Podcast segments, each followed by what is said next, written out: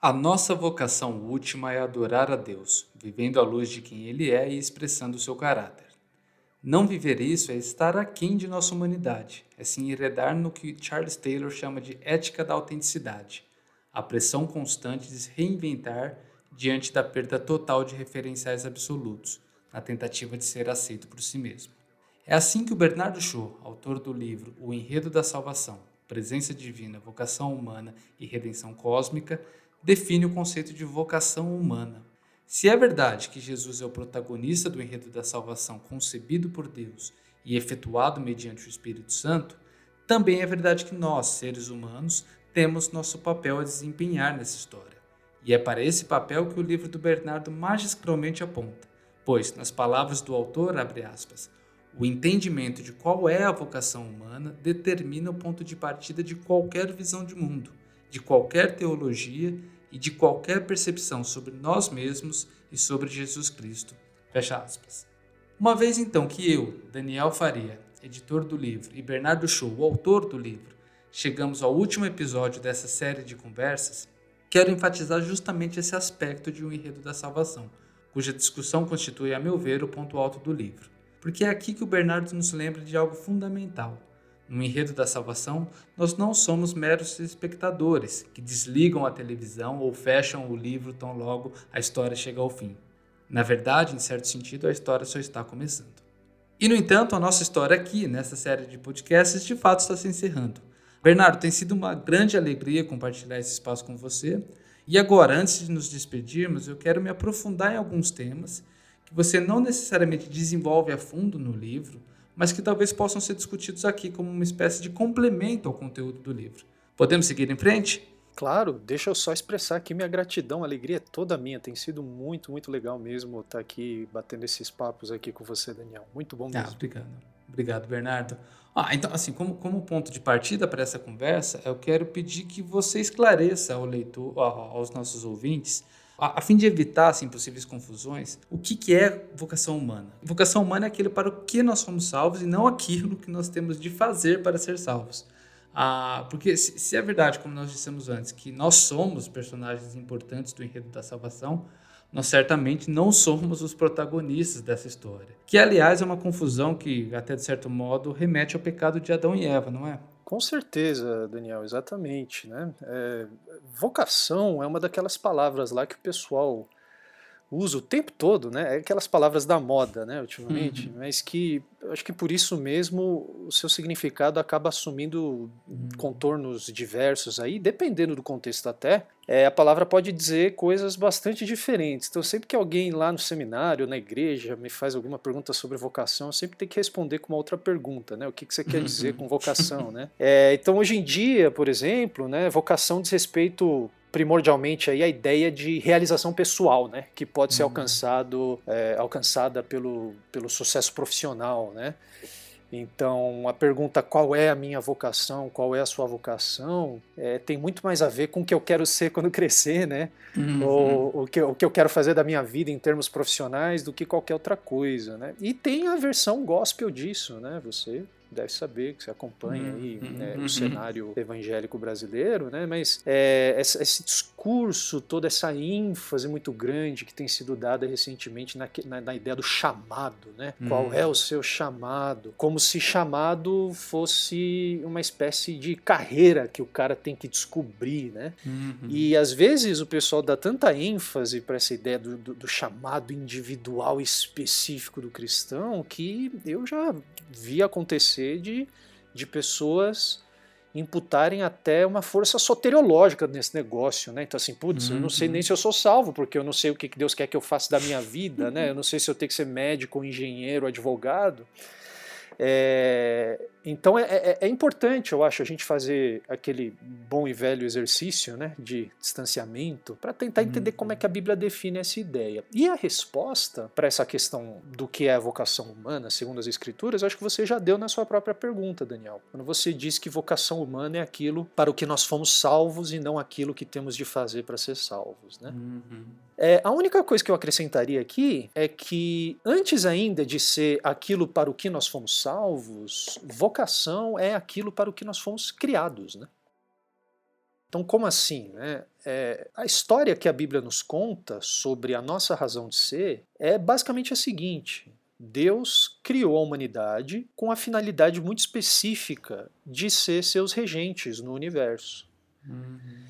Isso significa que Deus sempre teve a intenção de manifestar o seu governo de forma concreta e visível no cosmos por meio daqueles que foram criados à sua imagem e semelhança. Aliás, essa linguagem toda de imagem e semelhança é, conota essa ideia de que a humanidade foi criada para representar Deus no cosmos. Né? Então, ser criado à imagem e semelhança de Deus, por sua vez, tem a ver com a possibilidade de refletir o caráter de Deus na criação.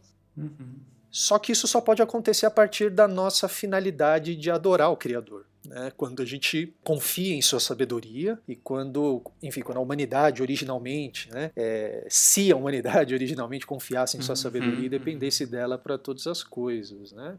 Então é para isso que a humanidade é criada, e é criada, e é para e é para isso, e é para isso que essa é a visão bíblica sobre a, a finalidade da igreja, né? da, desculpa, da, da humanidade. Aquilo que Agostinho uhum. dizia, que o coração nosso coração caminha inquieto até que a gente encontre o nosso descanso hum. nele, né? Essa ideia de que a nossa razão de ser é relativa ao próprio Criador, né? A Deus e a nossa relação com Ele. O problema é que, conforme você mencionou, teve Adão e Eva no meio da história, né? Ou, ou no caso no começo uhum. ali, né? É, uhum. E o pecado comprometeu severamente esse propósito, já que em sua autonomia a humanidade trouxe sobre si mesma a alienação de Deus. Né? Então, o pecado, quando ocasiona essa alienação de Deus, ela compromete na base a possibilidade da humanidade cumprir a sua vocação, a sua razão de ser. Então, uhum. quando Deus reinicia o seu movimento em direção à humanidade, que, diga-se de passagem, não é só lá no Calvário, já em Gênesis 4, né, Deus se aproxima da humanidade, né, é, o que está em jogo é a retomada desse plano. Né? E é isso que fica uhum. muito claro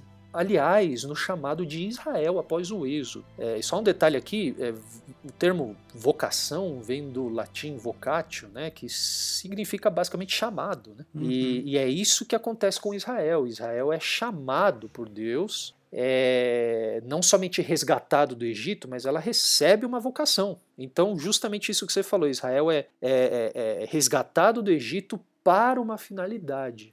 E que finalidade é essa? É que, em continuidade com as promessas divinas dadas a Abraão, a presença de Deus pudesse habitar entre o seu povo e, como resultado disso, todas as nações da terra pudessem ver a glória de Deus novamente. Né? É isso que significa, basicamente, reino de sacerdotes, ou sacerdócio real, né? ali em Êxodo 19, uhum, uhum. que é a descrição que Yahweh dá para a razão de ser de Israel. E essa é a função da Torá, né? Muita gente acha que a Torá é, uma, é um monte de regras assim, porque o pessoal precisava obedecer para, sei lá, Deus não chicotear eles. Uhum. Mas a verdade é que a Torá nem tinha a função primordial de legislar somente. Na verdade, a Torá tem muito mais o sentido de instrução, de sabedoria, de como uhum. Israel era chamado ou vocacionado a viver para cumprir esse chamado, essa vocação. Né? Uhum.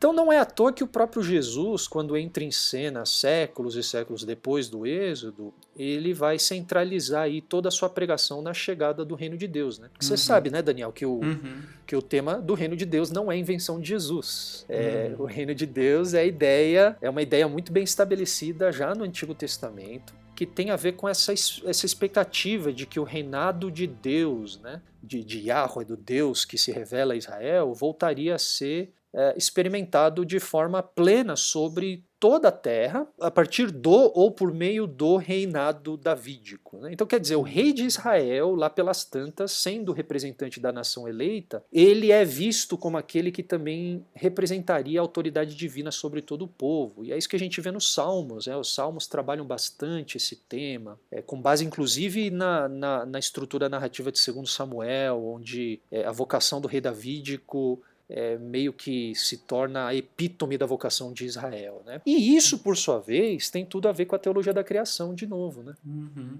uhum. Então, é, o descanso de Deus no sétimo dia tem a ver com o governo de Deus sobre todo o cosmo, que se concretizaria por meio da humanidade criada à sua imagem e semelhança no sexto dia. Então não é à toa que, por exemplo, o, o livro de Daniel, seu xará, né, uhum. pouco antes de Jesus nascer, já tinha anunciado o estabelecimento definitivo do reinado de Deus por meio daquela figura muito misteriosa, descrita como semelhante a um filho de homem, né? Uhum, que uhum. recebe um reino eterno da parte do ancião de dias diante dos monstros que representavam as nações idólatras. E por que, que eu estou mencionando o Daniel? Porque, de novo, a gente vê aqui essa riqueza temática, essa riqueza de imagens, em que o reinado de Deus tem a ver com a continuação da monarquia davídica, que por sua vez representa a retomada da visão de Gênesis 1 e 2, onde a humanidade deveria governar sobre os animais da terra.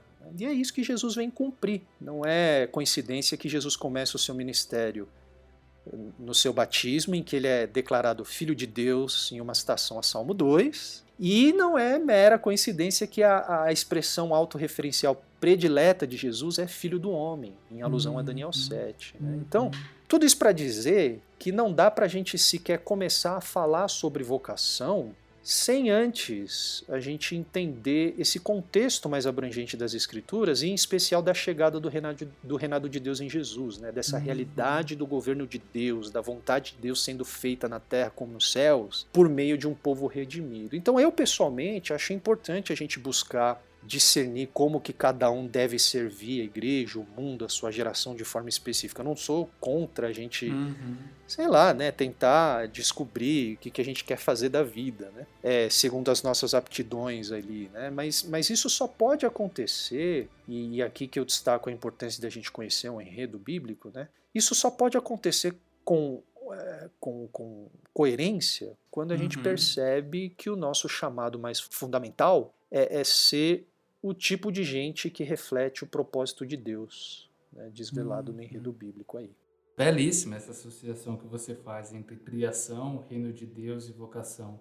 E no final do livro, Bernardo, você é, o capítulo que conclui o livro se chama A História Continua, porque você está contando esse enredo da salvação, mas você diz que, que um entendimento adequado do, desse enredo da salvação, como você estava dizendo, ele pode nos ajudar a responder algumas questões bem práticas, na verdade, do, do, nosso, do nosso dia a dia.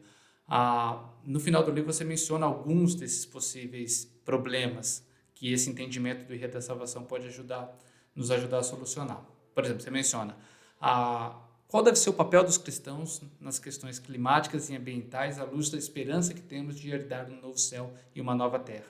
Outra pergunta: como especificamente devemos nos posicionar diante dos problemas perenes da injustiça social e do racismo? Outra: o que significa ser povo de Deus diante de tantas turbulências políticas? Mais uma: a afirmação bíblica de que, de que Cristo é o Senhor sobre todo o cosmos deve moldar a nossa eclesiologia e a nossa liturgia? Por fim, e o que deve mudar em nossa vida de oração, na educação de nossos filhos e em nossos exercícios civis? E assim por diante. É interessante porque o enredo da salvação pode nos fornecer recursos para responder a essas questões práticas e acaloradas dos, dos nossos dias. Eu, eu, sei que você tem opiniões sólidas sobre a maioria desses assuntos, Bernardo, mas no livro você entendeu, e, e com razão, eu acredito, que o Enredo da Salvação não era o livro para abordar é, teologicamente e a fundo todos esses assuntos, tanto por uma questão de, de espaço e de foco, como também porque alguns desses temas fogem da sua, da sua área habitual de pesquisa.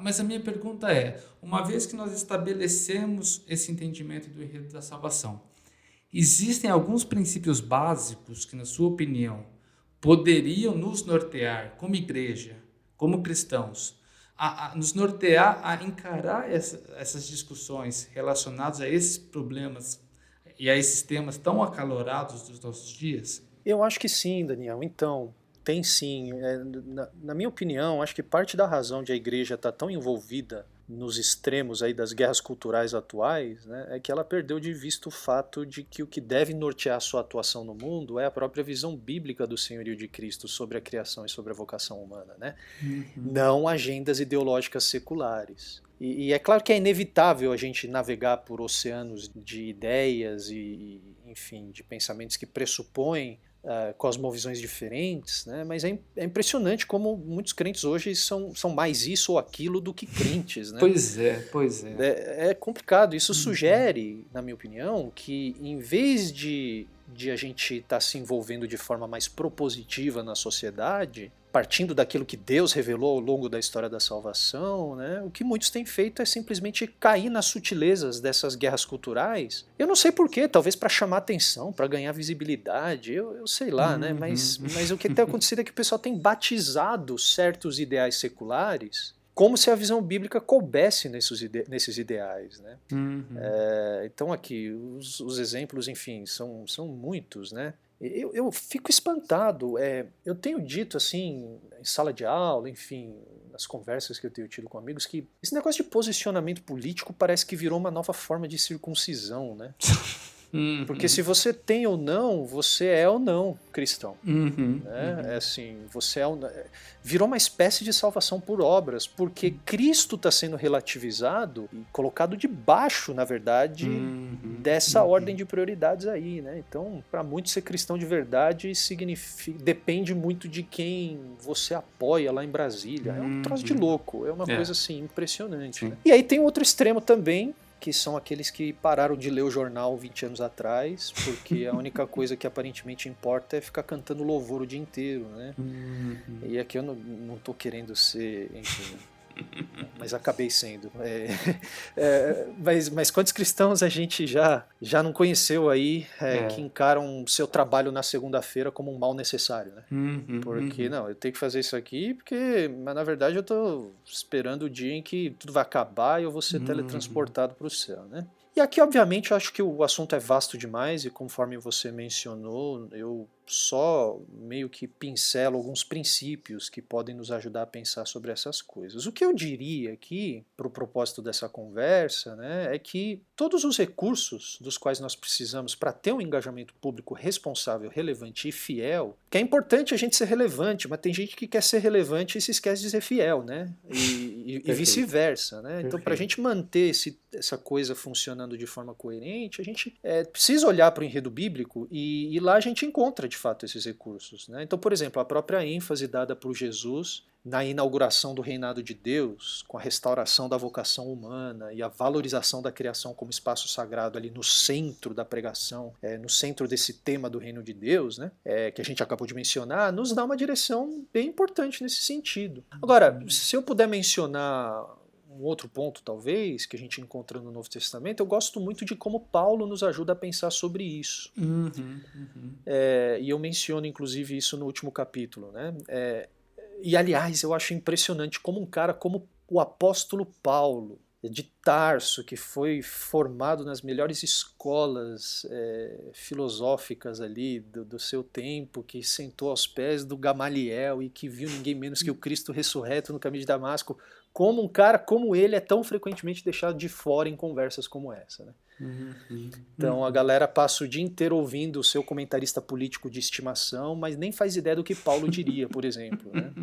E eu acho que se tem alguém que pensou sobre as implicações diárias e comunitárias da ressurreição de Jesus, esse alguém foi Paulo, minha gente. Né? E lá em suas cartas, né, o Paulo usa duas metáforas que eu acho que descrevem bem a vocação cristã e que eu acho que são bem úteis para nós hoje. Ele compara a vocação cristã a uma embaixada é, ou uma, a uma colônia do reino de Cristo. E esse é um assunto, uhum. inclusive, que, que a gente trabalhou no outro livro publicado pelo Mundo Cristão, Missão Urbana, né, em uhum, comemoração uhum. ali ao aniversário do seminário. É, basicamente, o que, que Paulo diz? O que, que era um embaixador? Né? Um embaixador era alguém que representava os interesses de César, no caso ali no Império Romano, né, do, do, do, rei. E ele representava esses interesses em terra distante. Então o embaixador é uma espécie de representante do rei. E o colono, de maneira semelhante, era alguém que nutria os valores da capital do império em uma cidade geograficamente afastada do império.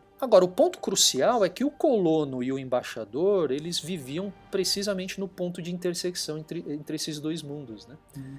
Mas a sua função era influenciar um lado com os valores do outro e não vice-versa. Então ele sabe, ele sabe conversar com os dois mundos, mas ele está lá para levar os valores, para influenciar com os interesses do rei, né, o, o outro lado. Então é bem instrutivo que quando Paulo escreve aos Filipenses, ele não deu uma lista de imperativos logo de cara. Uhum. É, nem tampouco uma estratégia que eles tinham que adotar para alcançar Filipos inteira, né? Ou uma série de assuntos que os crentes tinham que defender contra os pagãos, né? Para que, que eles pudessem cumprir sua missão. Na verdade, o Paulo vai desenvolver ou articular, no caso, a missão da igreja em Filipos, em termos de exercer a cidadania celestial, né? Uhum. E eu acho que Paulo é muito intencional fazer isso porque Filipos era uma colônia romana.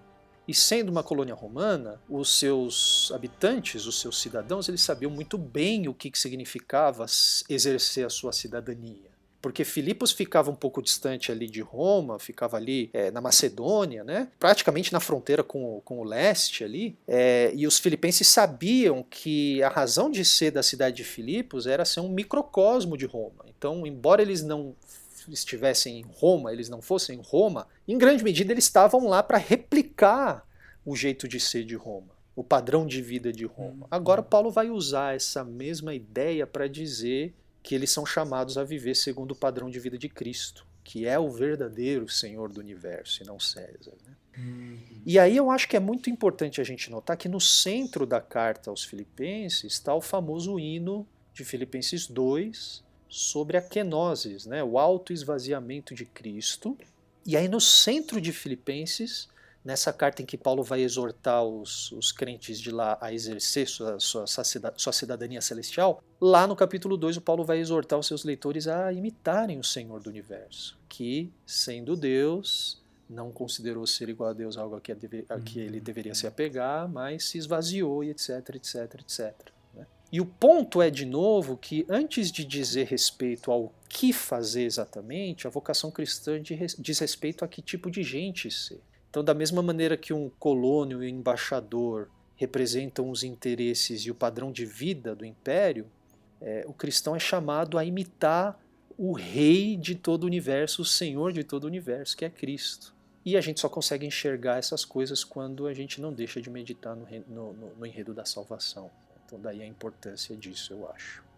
Muito bom, Bernardo. Você mencionou o livro Missão Urbana, Servindo a Cristo na Cidade. O Bernardo foi um dos, dos organizadores, ao lado do, do nosso querido professor Stephen Kirchner. Um livro em, em celebração aos 30 anos do Seminário Teológico Servo de Cristo, onde o, o Bernardo leciona. É, recomendo muito, é um livro da Mundo Cristão, publicado em outubro do ano passado, e que fala sobre isso mesmo, o papel que a igreja tem a desempenhar nos grandes centros urbanos em questões as mais diversas, como a, a pregação contextualizada da Bíblia, a nossa relação com a tecnologia, com os jovens, com o racismo e, e assim por diante. Fica aí a nossa recomendação para esse, esse belo uhum. livro, Missão Urbana. Agora, Bernardo, assim, toda vez que, que, que esse assunto do senhorio de Cristo é, vem à tona numa conversa, eu sempre fico com uma, uma pergunta atrás da orelha. É, eu, eu, fiz uma provocação é, semelhante à que eu vou fazer com você agora, com o pastor português, o Tiago Cavaco, numa série uhum. de podcasts que eu fiz com ele em torno do, livre, do livro Arame Farpado no Paraíso, ah, que tem a ver com aquela famosa frase do teólogo calvinista holandês Abraham Kuyper, uhum. ah, e que você menciona no livro. a frase diz o seguinte: não há um centímetro quadrado em toda a existência humana a respeito do qual Deus, Cristo não possa dizer é meu. Ah, e Bernardo, como a gente consegue evitar que essa ideia e o próprio conceito de vocação humana, conforme entendido aqui, ah, no sentido de, de buscarmos a viver, entender a vida como uma vida que se passa sob o senhorio de Cristo, como a gente pode evitar que esse conceito acabe por se tornar uma imposição violenta do estilo de vida cristão sobre todas as outras pessoas que professam uma crença diferente da nossa. E por outro lado, como evitar também o contrário disso? É, isto é, que, que, que, o cristianismo, que a fé cristã, que é tão importante pra, para nós cristãos, a, acabe também por se diluir no meio das preocupações próprias do, do, do mundo à nossa volta. Eu, eu sempre fico a, a, na expectativa de uma resposta a, a, essa questão. Sempre que eu ouço essa frase do, do, do, do. Puxa, Daniel, a, a vida está tão corrida na pandemia que eu ainda não consegui ouvir os, os podcasts que você gravou com o pastor Tiago Cavaco. Senão, uhum. se eu soubesse que ele você tinha jogado essa pergunta ou uma pergunta semelhante, eu teria ouvido para copiar, né? é, para facilitar o meu lado aqui. Uh, mas vamos lá. É, Eu acho que assim como acontece com o termo vocação, o termo senhorio também é amplamente hum. mal compreendido por uhum, muitos cristãos. Uhum. Né? Porque, é, na minha experiência, e eu suspeito que essa seja a sua experiência também, Daniel, muitos cristãos, quando imaginam a glória e o poder de Deus, logo pensam em alguém parecido com César ou com Faraó. O nosso general é Cristo. Pois é, exatamente. O nosso líder de um é exército, né? É alguém que, vá, que, que, que, que esmaga o crânio dos seus inimigos, uhum. alguém que tem sangue nos olhos, alguém que impõe a sua vontade. É muito interessante porque a Bíblia diz que no último dia Deus vai passar a régua em todo mundo, com certeza. Mas a, o retrato que nos é apresentado de Deus, até mesmo nesse momento de juízo final, é completamente diferente daquilo que muitas vezes a gente imagina, né? Então não é à toa que a postura pública dos evangélicos tem seguido muito mais a lógica do império do que a de Cristo. Né? Então a gente acha que, já que Cristo é o Senhor, então a gente tem que subjugar todo mundo. É a lógica da imposição, né? da hegemonia, do domínio, e não a lógica do serviço. Né? E o problema é que o próprio Deus, quando finalmente entra assim em carne e osso, né, na pessoa de Jesus nesse enredo, ele, ele segue um caminho completamente diferente. Então, a gente acabou de falar da importância de Filipenses 2, que diz que foi em seu alto esvaziamento que Cristo uhum. viveu perfeitamente à luz da glória de Deus e por isso foi exaltado à destra do Pai. Se a gente tivesse mais tempo, eu, eu até gastaria aqui, Sim. falaria mais falando sobre os detalhes exegéticos, porque o grego ali é um pouco complicado de, é, desse hino de Filipenses 2, mas a ideia ali é que ao se auto-esvaziar, Cristo manifesta a glória de Deus. E porque ele manifesta a glória de Deus perfeitamente em seu auto-esvaziamento, é por isso que ele é exaltado de volta à destra do Pai. Né? Só que não é só Filipenses 2. Se a gente for para os próprios evangelhos, a gente vai ver de forma escancarada que a glória e o poder de Deus, muito diferente do que a gente está acostumado a imaginar, é, tem, um tem um formato bastante específico, que é o formato da cruz. Hum. E uma coisa que eu realmente espero que os leitores entendam ao ler o enredo da salvação é que a cruz é muito mais que o mecanismo usado por Deus para espiar nossos pecados. Então, sim, gente, é verdade, a cruz foi isso, tá? Mas a cruz também foi o lugar onde Deus revelou o cerne do seu caráter e, consequentemente, o que significa ser criado à sua imagem e semelhança. Então é na entrega, é na auto-entrega, no, no, no, na entrega sacrificial do Filho de Deus na cruz, que nós descobrimos o que é glória e poder para Deus. Uhum. E é em nosso tomar a cruz que o seu senhorio, portanto, se expressa em e por meio de nós. Então, no centro da fé cristã está o fato de que o reino de Deus é cruciforme. E é isso que deixou os discípulos o tempo todo atordoados, né? Porque hum. eles sabem que Jesus, eles ali no episódio de Cesareia de Filipe, Pedro fala: "Não, você é o Messias, não tem dúvida. Ninguém pode fazer essas coisas que você faz se não for o Messias". Aí Jesus vai lá e fala: "Pois então, eu vou morrer". E o Pedro fica louco da vida, né? Ele não é que ele fala, não, mestre, por favor, não faz. Ele dá uma bronca em Jesus. Ele fala, você tá louco, meu? O que, que você comeu? Porque você, você, não, você não ouviu falar que você é um Messias? Como é que você tem coragem de falar que você vai morrer? Né? Mas é cruciforme. O reinado de Deus é cruciforme. Consequentemente, que os evangelhos estão é, gritando para gente é que qualquer concepção de Deus que não tenha a cruz no âmago da sua autorrevelação é uma concepção idólatra. É um falso Sim. Deus. E é somente quando a igreja segue o crucificado, é somente em nosso engajamento cruciforme com o mundo que o senhorio de Cristo pode de fato ser visto. É isso que Jesus está querendo dizer lá no Sermão do Monte, quando ele diz que os seus discípulos são sal da terra e luz do mundo. Né? E a gente tem que entender que a definição de sal da terra e luz do mundo, Jesus dá nas bem-aventuranças, né, que são ali o retrato falado desses que foram chamados a ser sal da terra e luz do mundo. Então isso nos leva a, a pensar aqui, Daniel, que o senhorio de Cristo é uma realidade que se faz visível sobretudo por meio do testemunho da igreja. Uhum. e à medida que a igreja se conforma à imagem de Cristo. Então, o senhorio de Cristo não é uma coisa que a gente impõe ao mundo, uhum. mas a gente proclama na forma de testemunho e conforme nós nos conforme nós seguimos o crucificado e somos transformados por seu poder, por seu espírito, por sua graça, a imagem do crucificado. E a gente se esquece disso, né? Mas o, o próprio Paulo é, enfatizou essa questão lá em Efésios. Né? Lá em uhum. Efésios, que é o lugar onde Paulo articula o senhorio de Cristo da forma mais, talvez, detalhada, entusiasmada, né? a ênfase todinha do senhorio do Cristo crucificado recai sobre a igreja. Então, é, ele vai gastar o primeiro capítulo inteiro falando. É muito interessante. Efésios é, é nossa, eu vou uhum. falar. Tirando o restante do Novo Testamento, Efésios é o meu livro favorito do Novo Testamento. Né? Efésios é uma coisa fabulosa, é uma coisa impressionante, porque ele gasta o primeiro capítulo. Ele, o, o, ponto do Paulo ali em Efésios é falar da igreja. Ele quer explicar o que, que é a igreja, o que, que é esse novo. Esse povo reconstituído em, torno do, em torno do Cristo ressurreto. Só que você começa a ler o primeiro capítulo, ele quase não menciona a igreja, né? Ele só fala de Cristo.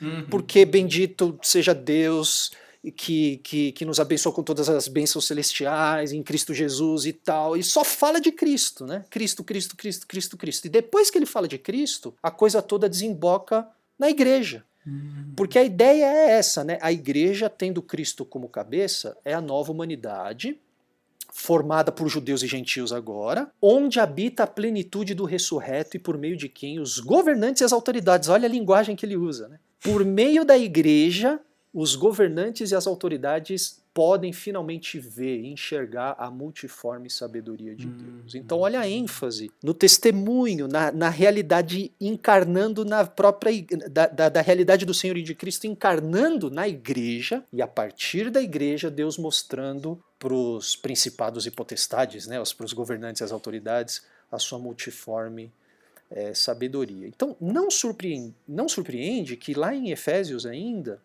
a urgência maior de Paulo não é dizer para os crentes assim, vão agora e tornem o mundo cada vez mais evangélico, né? Uhum. é, misericórdia. Não, não, Paulo não diz nada disso, né? É, depois que ele explica todas as coisas que Cristo realizou, quando a gente chega no capítulo 5, no primeiro verso, ele diz o que? Portanto, sejam imitadores de Deus, a partir de uma vida cruciforme na vida local. Uhum aquele texto muito bem conhecido de todos, que é a Grande Comissão, é, em que Jesus não manda os seus discípulos dominarem o mundo, né? buscarem hegemonia, mas a ordem que Jesus dá é façam discípulos, façam outros discípulos como vocês, ensinando eles a guardar tudo que eu, te, tudo que eu ensinei para vocês. Né? Então, quando a gente pensa nisso, eu acho que é impossível não chegar à conclusão de que no mundo vindouro, quando o Senhor finalmente voltar aí para consumar o seu reino, eu acho que vai ter muito crente, viu, Daniel, que vai preferir, de verdade, eu, eu, eu, uhum. eu, eu, eu não consigo provar isso com nenhum texto bíblico, mas eu, eu tenho, essa, eu tenho essa, essa suspeita que eu acho que vai ter muito crente que vai preferir sair correndo para o inferno uhum. quando descobrir uhum. que a pessoa que está sentada no trono é um cordeiro. Que eles vão olhar e vão falar: puxa vida, não foi isso que eu imaginei. Uhum, uhum. Eu imaginei um, um, um, macho man, um cara, né, uhum. com sangue nos olhos, um cara que vai matar os meus inimigos e tal, né? Mas lá em Apocalipse 5 a gente a gente vê que quem está no trono é um cordeiro. João ouve a descrição do anjo de Jesus como o leão da tribo de Judá, o único que pode abrir os selos, né? Mas quando ele vira para ver aquele que está sentado no trono, ele não vê um leão, ele vê um cordeiro. Uhum um cordeiro que foi morto né, e que ressuscitou. Então, eu acho que o que, nos, o que pode nos prevenir né, de cair nesses dois erros aqui é a gente se lembrar que a vocação cristã, a vocação cristã tem um formato. Né? Esse formato é, é, é, a cruz. Bernardo, que, que, importante ouvir isso nesse, nesse ano da graça de 2021 no Brasil. Sim, fundamental, já justifica isso, isso, explica muita coisa, né? Esse, essa falta de entendimento da cruz como, como modelo da nossa vida. Ah, obrigado por isso, Bernardo. Obrigado por suas palavras. Ah, obrigado pelo livro. Eu, eu, eu, tenho que te dar os parabéns pelo, pelo que você fez no, no livro. Você pregou essa série de sermões num momento muito difícil, né? Além de tudo isso que a gente está vivendo, desse momento da igreja evangélica, a, você pregou essa série de sermões em meio à pandemia e, e eu acho que isso torna também o, o livro muito comovente quando lido desse ponto de vista. Tem um trecho em particular do livro que eu, que eu anotei aqui, até comentei com você durante o processo de edição, que eu achei belíssimo. Assim, você diz o seguinte: Todos os dias, sobretudo em tempos de pandemia, crise política, instabilidade financeira, somos lembrados de que o mundo, embora belo, é também extremamente perigoso e frágil. Parafraseando C.S. Lewis, o cosmo expressa o brilhantismo do mais excelente artista, ao mesmo tempo que reflete a presença de, for de forças muito cruéis. E essa é uma constatação difícil de, de, de, aceitar, essa, essa, essa combinação da beleza e da crueldade neste mundo em que nós vivemos. Eu acho que o seu livro é muito realista nesse aspecto, nesse, nesse, nessa tentativa de, de demonstrar quão a quem nós ficamos da vocação para a qual Deus nos chamou. Ah, e por outro lado, a própria ideia de que Deus é o autor do enredo da salvação, e esse me parece ser o grande ponto, é, essa ideia nos consola, nos, nos anima, nos fortalece para cumprir essa, essa nossa vocação. E o seu livro ele faz justamente isso. E nesse sentido, a, além daquelas outras qualidades todas que eu mencionei anteriormente, ou seja, que é um livro que serve para evangelização, como introdução à Bíblia, como introdução à teologia bíblica, ele é também um livro de, de ânimo, de, de inspiração, de edificação para o cristão individual e também para toda a igreja de Cristo. Então, obrigado por isso também. para encerrar, Bernardo, eu, eu, queria conceder um espaço para você, aí voltando um pouco no assunto da pandemia, que você compartilhasse conosco aqui para encerrar como tem sido a sua vida, a vida da sua igreja nesses tempos de pandemia. E queria pedir também que você deixasse uma palavra aos nossos ouvintes a respeito de como o entendimento no enredo da salvação, pode nos auxiliar a enfrentar a, até mesmo uma crise tão severa como essa que nós temos enfrentado agora, enquanto estamos gravando este podcast, o Brasil já ultrapassou, acho que 405 mil mortos, uhum. é, mortes por pandemia desde, desde o início da crise. Uhum. É, Daniel, a minha, minha experiência na pandemia não tem sido muito diferente da, de todos nós, né? É, uhum. Tem sido um tempo muito árduo. É, graças a Deus nós não tivemos nenhum familiar que, que teve que né, nos deixar por uhum. conta disso. Sim. A gente teve alguns parentes que ficaram doentes, ficaram ruins, mas pela misericórdia de Deus, é, enfim, conseguiram se recuperar. E essa coisa toda da, do, do, dia a dia que mudou, né? Aquela música lá, né? Desde março eu moro no computador. resume basicamente a minha vida. Eu não aguento mais morar no meu computador, né? E, e morar no computador dos meus filhos também, para as atividades deles, né? É, mas eu acho que, sobretudo, quando eu penso na minha família, quando eu penso é, na igreja onde eu sirvo como pastor, quando eu penso nos alunos do seminário, né? É, eu acho que um, uma coisa que tem sido muito recorrente assim na minha, no meu entendimento é que a pandemia foi uma coisa muito reveladora, Daniel. Uhum. Uhum. Porque eu acho que a pandemia escancarou muitas esperanças que nós tínhamos que eram simplesmente falsas, né? Sim. A pandemia acabou desnudando um pouco a gente, né, e mostrando, puxa vida, o quanto a gente tinha acreditado em mitos pregados pela pela sociedade moderna, hipermoderna, uhum. enfim, e, e que a gente acabou acreditando, né? Sim. Então, por outro lado, eu tenho encarado a pandemia, e é uma coisa que eu tenho enfatizado muito lá na igreja, é que a gente está tendo uma oportunidade única de entender o que, que significa ser discípulo de verdade, né? É, porque eu acho que a pandemia está tá lembrando cada um de nós aqui das coisas básicas, né, como gratidão, é, a importância da oração, uhum. a importância do cuidado mútuo, é, a importância da simplicidade. Então, eu acho que a pandemia está possibilitando para a gente, um, Deus, no caso, está possibilitando a gente por, por meio da pandemia, é, um reencontro com a nossa vocação humana mais fundamental quantas, quantos de nós não não baseávamos o nosso culto naquele arrepio que a gente sentia no domingo com aquela luz mais apagada e a guitarra ali hum. e que de repente essas coisas foram tiradas de nós, né? Agora nós só temos a palavra que nos é transmitida ali e eu sei que assim eu sou o primeiro a defender a volta é, o, o, quando a coisa se normalizar, a, a volta uhum, de, de, de, uhum. tudo que é presencial, e eu, eu não vejo a hora de cancelar minha conta no Zoom, para falar a verdade. Né? é, mas, mas eu acho que eh, Deus é tão bom, né? Deus é tão uhum. soberano, ele é tão insistente em nos colocar nos eixos que até mesmo uma pandemia como essa ele está usando para fazer a gente reencontrar a nossa vocação humana, né? é, de adoradores, de servos, de pessoas que seguem a Cristo.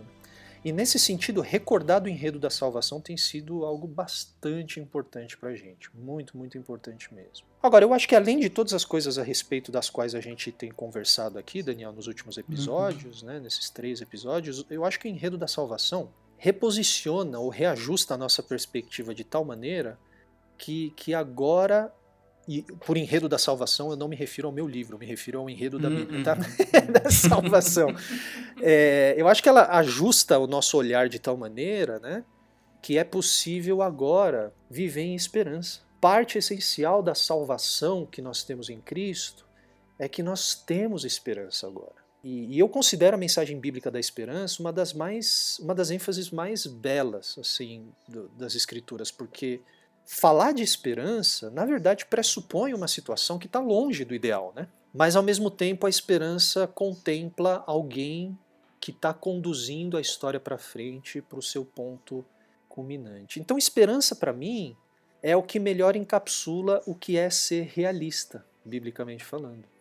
Uhum. Porque a esperança é aquilo que, que, que, que nos ajuda a enxergar o mundo como ele de fato é e aquilo que de fato Deus realizou nesse mundo, em última instância em Jesus. Né? Por isso que esperança e lamentação na Bíblia o tempo todo estão caminhando de mãos dadas. Né?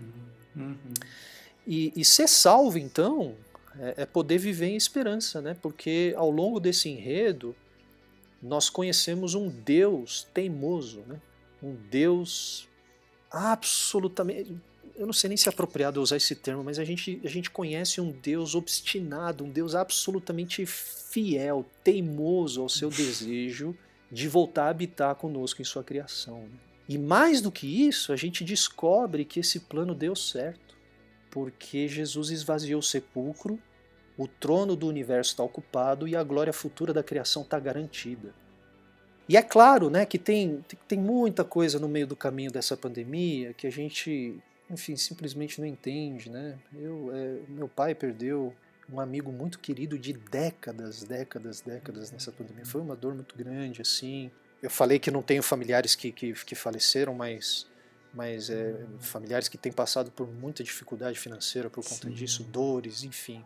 E tem muita coisa que as pessoas perguntam para mim, porque sabe que eu sou pastor e acham que eu tenho resposta. E a única coisa que eu consigo falar é eu não sei. Né? Eu não sei porquê, eu não sei a razão de tudo isso. Mas o que eu sei, o que eu sei é que no final do dia, é, o, que, o que a gente tem atravessado nessa pandemia só acentua o quão real é a esperança que nós temos, né?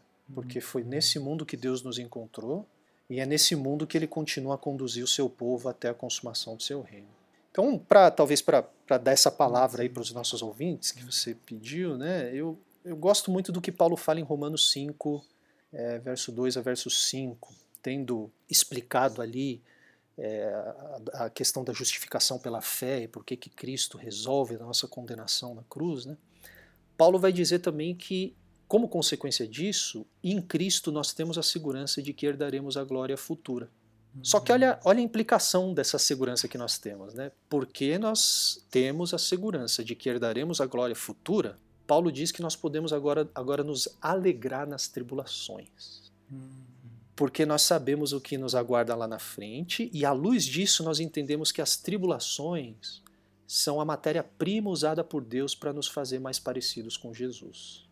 Então, porque nós já sabemos qual será o final da história, nós já podemos viver à luz dela de modo que nem mesmo uma pandemia como essa será desperdiçada nas mãos de Deus para que ele cumpra o seu bom propósito em nossas vidas. E, gente, olha só, ao que tudo indica, essa pandemia não vai ser a última, hein? Pelo visto, o pessoal está dizendo aí que a coisa caminha é, uhum. para um, um, mundo com mais pandemias, né? Uhum. Então, o que eu diria é que, graças à ressurreição de Jesus, é quando você, quando você olhar para o noticiário, quando você lê o jornal e ficar desencorajado, volta para dois mil anos atrás e se lembra de que aquele sepulcro está uhum. vazio. Né? Uhum. E por causa da ressurreição de Jesus, olha que coisa, a gente pode fazer as pazes com todos os desconfortos que a pandemia tem nos ocasionado. Porque graças à ressurreição de Jesus, a gente tem a oportunidade de canalizar né, a nossa imaginação e as nossas energias na herança da glória de Cristo que será nossa um dia. Uhum. Então eu diria isso: tenham ânimo, há esperança. Ser salvo é poder viver em esperança. Amém. Bravei essa frase aí que você mencionou. Acho que pode ser um bom, um bom encerramento. Ser salvo é poder viver em esperança.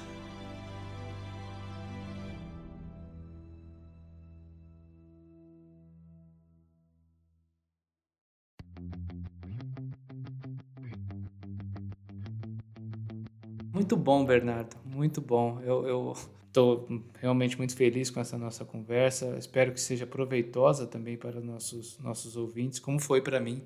É, eu acho que a gente, às vezes, no, no, na correria da vida, a gente se esquece da grandeza desse enredo da salvação e o quanto ele pode nos, nos levar adiante, nos fazer enfrentar até as crises mais severas, como, como essas que a gente tem tem enfrentado. Mas vamos terminar com aquelas três perguntas habituais ao final de todo o podcast. É, desta vez ligada também, é, perguntas um pouco ligadas à, à questão da pandemia e um pouco também da questão da vocação. Mas, em primeiro lugar, é, você mencionou que, que tem vivido no computador, né?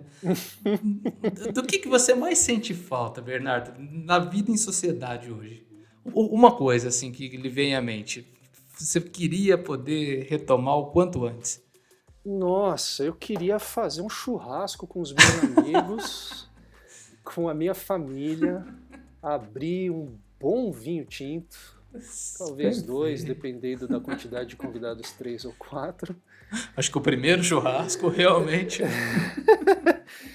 e, e, e, e dar risada sabe? Hum. Comer junto, falar, falar do quão, tá, do quão gostoso tá o tempero da salada e poder curtir o cheiro do café com eles de novo, é. levar meus filhos para passear no parque sem se preocupar. É, eu sinto falta disso, Daniel, porque tem uma coisa que eu acho que é, me, me, me ajuda a antecipar a, volta de Jesus são, são essas coisas. Né? É. A primeira coisa que eu vou fazer é isso quando, quando a coisa melhorar. Bernardo, e, e na vida da igreja? Do que, do que você mais sente falta? Eu mais sinto falta de poder partir o pão e tomar o vinho hum. todo domingo com os meus sim, irmãos e as minhas irmãs da igreja. A gente celebra a ceia, celebrava, né, antes de março, hum, hum. todos os domingos. É, era o ponto alto da nossa é, celebração, é, né, a exposição bíblica que desemboca hum. na, na Eucaristia, né, na ceia do Senhor. E Rapaz, isso é uma coisa que me dói, assim, de, é, demais. É. Então, isso também é uma coisa que eu não vejo a hora de poder fazer, de partir hum. o pão e olhar para o meu irmão do lado e falar: Fulano, Sim. esse aqui é o corpo e o sangue de Cristo que foi quebrado e derramado por você. Esse ponto também me toca hum. bastante. E, Bernardo, é, qual, qual, seria o hino ou um cântico que você gostaria de poder ouvir também com a igreja toda reunida, ou com irmãos de outras igrejas, mas poder cantar ali alto e bom som, é, todo mundo junto, sem máscara, ah, tão logo essa pandemia chega ao fim? Então, acho que é difícil eu escolher aqui um, um hino é, tradicional de bate-pronto para você, porque são muitos que eu gosto, né, Daniel? Mas tem uma música que não é um hino é, histórico, tradicional, não é um hino antigo, é, na verdade é uma, é uma música recente, composta aí pelo, pelo Matt Redman, é um dos é, artistas cristãos aí que, que eu particularmente mais gosto, e a turma lá da igreja gosta bastante também. E tem uma música que o, que o Simão, que é o nosso ministro de louvor ali, e na verdade ele é, faz parte do corpo de liderança lá da, da IPC, ele, ele que cuida dessa parte da adoração, do, das músicas, né? E ele traduziu para o português, é, porque eu acho que não tem ainda essa música gravada por nenhum artista brasileiro, e é, é uma música do Matt Redman que se chama é Your Grace Finds Me, que é, na verdade, tem se tornado aí é, meio que o, a música tema da, da série de sermões que eu preguei sobre o enredo da salvação. Na verdade, assim, o Simão traduziu essa música no começo. É, da, a IPC é uma igreja recém-plantada, a gente acabou de comemorar dois anos de vida, então, antes mesmo de eu começar a pregar a série, ele já tinha traduzido essa música e essa música, assim, tem falado muito aos nossos corações desde, desde o começo, assim, desde a gênese da, da, da comunidade, da igreja, né? Mas é, sabe quando a coisa ganha ainda assim, faz mais sentido ainda e, e ajuda até a gente a, a, a, digerir aquilo que a gente tem refletido. E essa tem sido a nossa experiência com essa música ao longo dessa série de sermões que eu preguei no ano passado, que estão aí por trás do conteúdo desse livro Enredo da Salvação. E eu vou só é, falar aqui para você por que, eu gosto muito dessa música e por que, eu, eu, gostaria de cantar essa música presencialmente de novo. A primeira música, talvez, que eu gostaria de cantar, porque no, no, no refrão, a tradução que o Simão fez, diz assim: é, da criação até a cruz, da cruz até a eternidade, tua graça nos encontra, e lá na noite mais escura, nas canções de alegria, tua graça nos encontra. Então eu acho que a música, essa letra resume bem o que, que a gente vê né, ao longo dessa, dessa história insistente da, da, da, da salvação de Deus, né, desse movimento insistente de Deus em direção à humanidade de Gênesis Apocalipse. E uma coisa que eu gosto muito é que o Simão, sempre que canta essa música, ele abaixa, faz questão de abaixar o volume da voz dele, ele às vezes até sai assim do microfone para deixar a igreja mesmo cantar e celebrar. E é, é uma coisa muito bonita, é maravilhoso a gente celebrar isso junto, cantar isso junto é, sobre essas verdades. Né? Então eu não vejo a hora de poder me reunir com a turma lá da igreja de novo e poder cantar esse louvor junto com todo mundo lá. Muito bem, Bernardo. Muito obrigado de novo é, por a sua participação nessa série de podcasts e por, pelo seu fabuloso livro que você publicou conosco da Mundo Cristão. O Enredo da Salvação, Presença Divina, Vocação Humana e Redenção Cósmica. Um livro que está disponível em todos os formatos, em todas as livrarias ou lojas é, de, de, compra online que você conheça e também pelo site da, da Mundo Cristão. Adquira, vale muito a pena, é um livro fundamental para a igreja dos nossos dias e já é, sem, sem, sem sombra de dúvida, já nasce um clássico da literatura cristã feita no Brasil. Bernardo, muito obrigado pela, pela sua participação conosco nessa série de podcasts. Poxa, Daniel, obrigado. Obrigado a toda a equipe da Mundo Cristão mais uma vez. Privilégio absurdo poder caminhar junto com vocês. Deus abençoe.